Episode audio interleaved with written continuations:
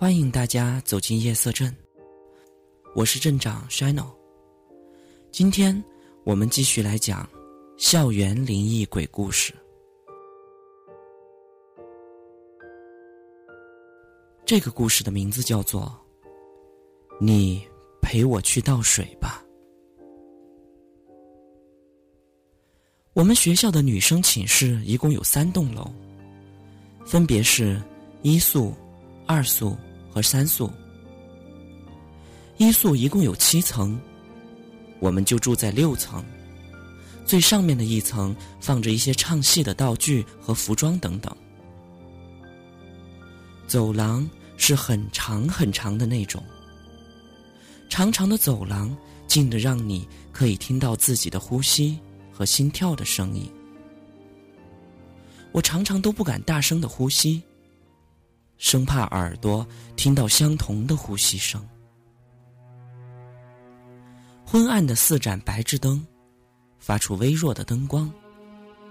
晚上谁也不敢轻易出去，就算要去倒水，或者是做别的一些事情，都会找人陪着自己一起去，或者干脆等着明天。我记得很清楚，虽说已经是夏天了。可是没到四点，天已经暗得不能再暗了。窗外冰雹般的雨点不停的下着，阴冷的风好像从地狱里吹来一样。就在那一晚，风把厕所的玻璃给打碎了，玻璃的碎片散落了一地。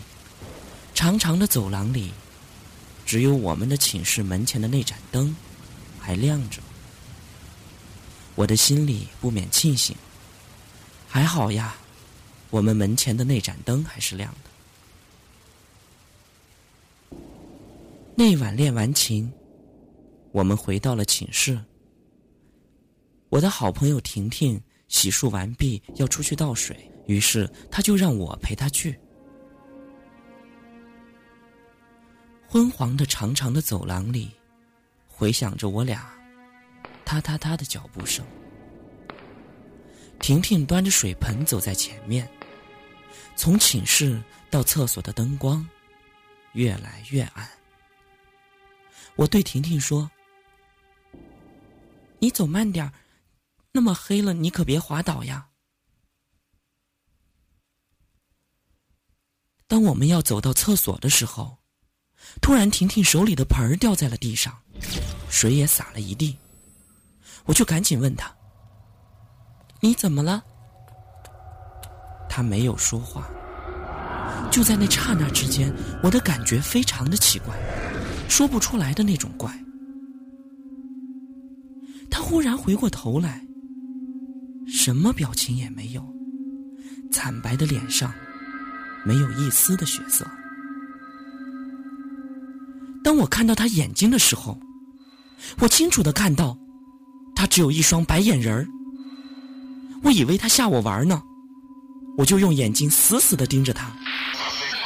我心里想：你，你这绝对是吓我，我看你能坚持多久，累死你。大概过了有两分钟，他的表情一点儿也没有变，眼睛也是死死的看着我。那种奇怪的感觉又一次席卷了我的全身，我打了一个寒战，心里越想越害怕。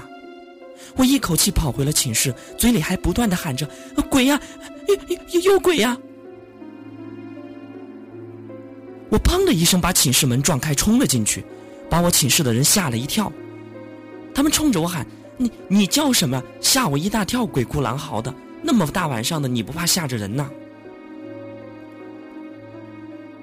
我语无伦次的跟他们说：“我我我见见到鬼了，是是婷婷变变脸了。”哈，你说什么呢？你看你连话都不会说了。他们笑着对我说：“可是我当时真的是害怕极了，我赶紧一下就缩到了床上。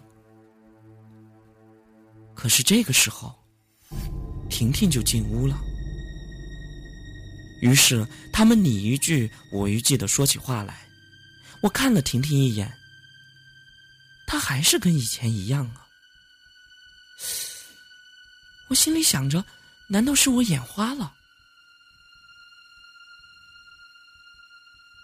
我的心里还是有点毛毛的，而且我发现，只有我跟他对视的时候，他的眼睛才是一副白眼人儿。于是我就什么都不想，钻进了被窝，就闭上了眼睛。我和婷婷是对头睡的。半夜的时候，我感觉脸上好像有些什么黏黏的东西。我慢慢的睁开眼睛，还没等我看清脸上是什么东西的时候，我就感觉有什么物体浮在了我的身上。我的天哪，是婷婷！她那一双满是白眼仁的眼睛正死死的盯着我。我惨叫一声，大家都被我的叫声给惊醒了，说：“你怎么了？受什么刺激了呀？”我说：“有有有鬼！我的头上有鬼！”就在我说的时候，我睁开了眼睛，才发现婷婷一直就睡在她自己的床上。我心里害怕极了，于是那一晚，我一夜都没有合眼。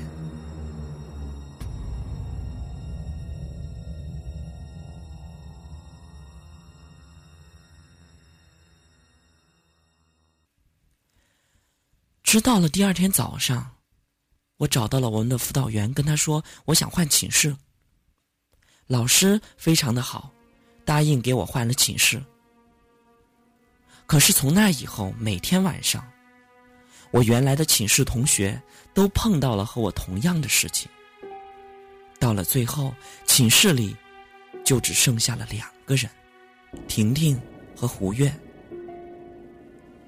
后来有一次，胡月悄悄的跟我讲，晚上的时候，婷婷让他陪自己去倒水，可是他不想去，可能也是出于害怕吧。于是他就跟婷婷说：“我不想去，你自己去吧。”可他看着婷婷一直端着水盆，直勾勾的看着他的铺，然后悠悠的跟他说：“你陪我去倒水吧。”你陪我去倒水吧，你陪我去倒水吧。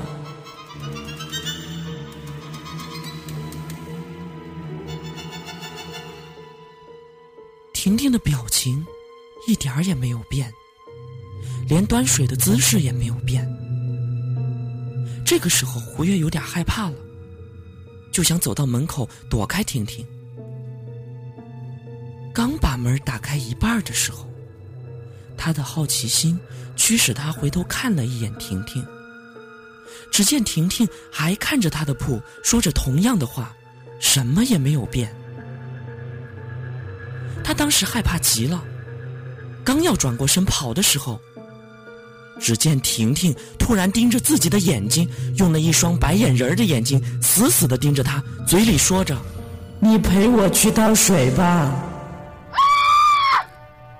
胡月转过身要跑的时候，他前面一下出现了一个穿着戏服的女人。你，你是谁呀？你，你不要过来！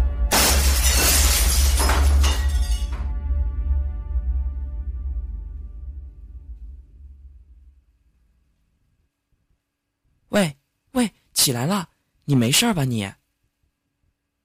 胡月听到有人和他说话，他慢慢的睁开眼睛。周围围了一圈的同学，胡月悠悠的说：“我见到了鬼，我们宿舍有鬼。我们刚才发现你在寝室门口晕倒了，进屋一看，婷婷的铺和她穿的衣服都是白色的，你知道吗？婷婷死了。我们赶紧刚才给老师打了电话，然后就把你送到医院了。你现在感觉没事了吧？”后来医生跟我们说，发现婷婷的时候，经过检查，婷婷已经死了七天了。我心里想，可能第一天我陪他的时候，他就已经死了吧。胡月一把把我拉到他身边，小声的跟我说：“我我晕倒的时候，好像做了一个梦，梦里面我就看到那个穿着戏服的女人，她就在我们的走廊唱着那种很悲很悲的戏，然后唱着唱着，就从我们厕所的窗户跳了下去，然后我就被叫醒了。你说这是怎么回事儿啊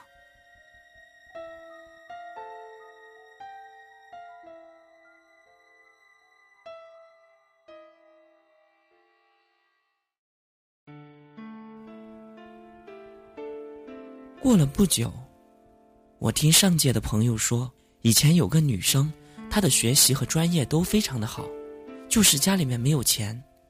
她当时报考的是中央音乐学院，那时候的名额只有一个。她的专业和文化课已经过了分数线，可是当时我们学校有一个很有钱的学生，因为可能是有钱吧，然后就贿赂了一些人，最后这个女生反正就没有考上。于是，就在这个时候，她的男朋友也因为她没有考上而提出了分手。她受不了刺激，觉得学校对她很不公平，就在她住的那个地方跳楼了。而她住的那个地方，就是我们的那个楼层。你陪我去倒水吧。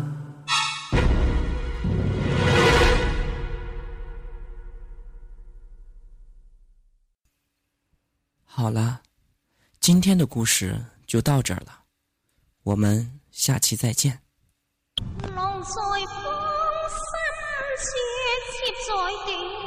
够。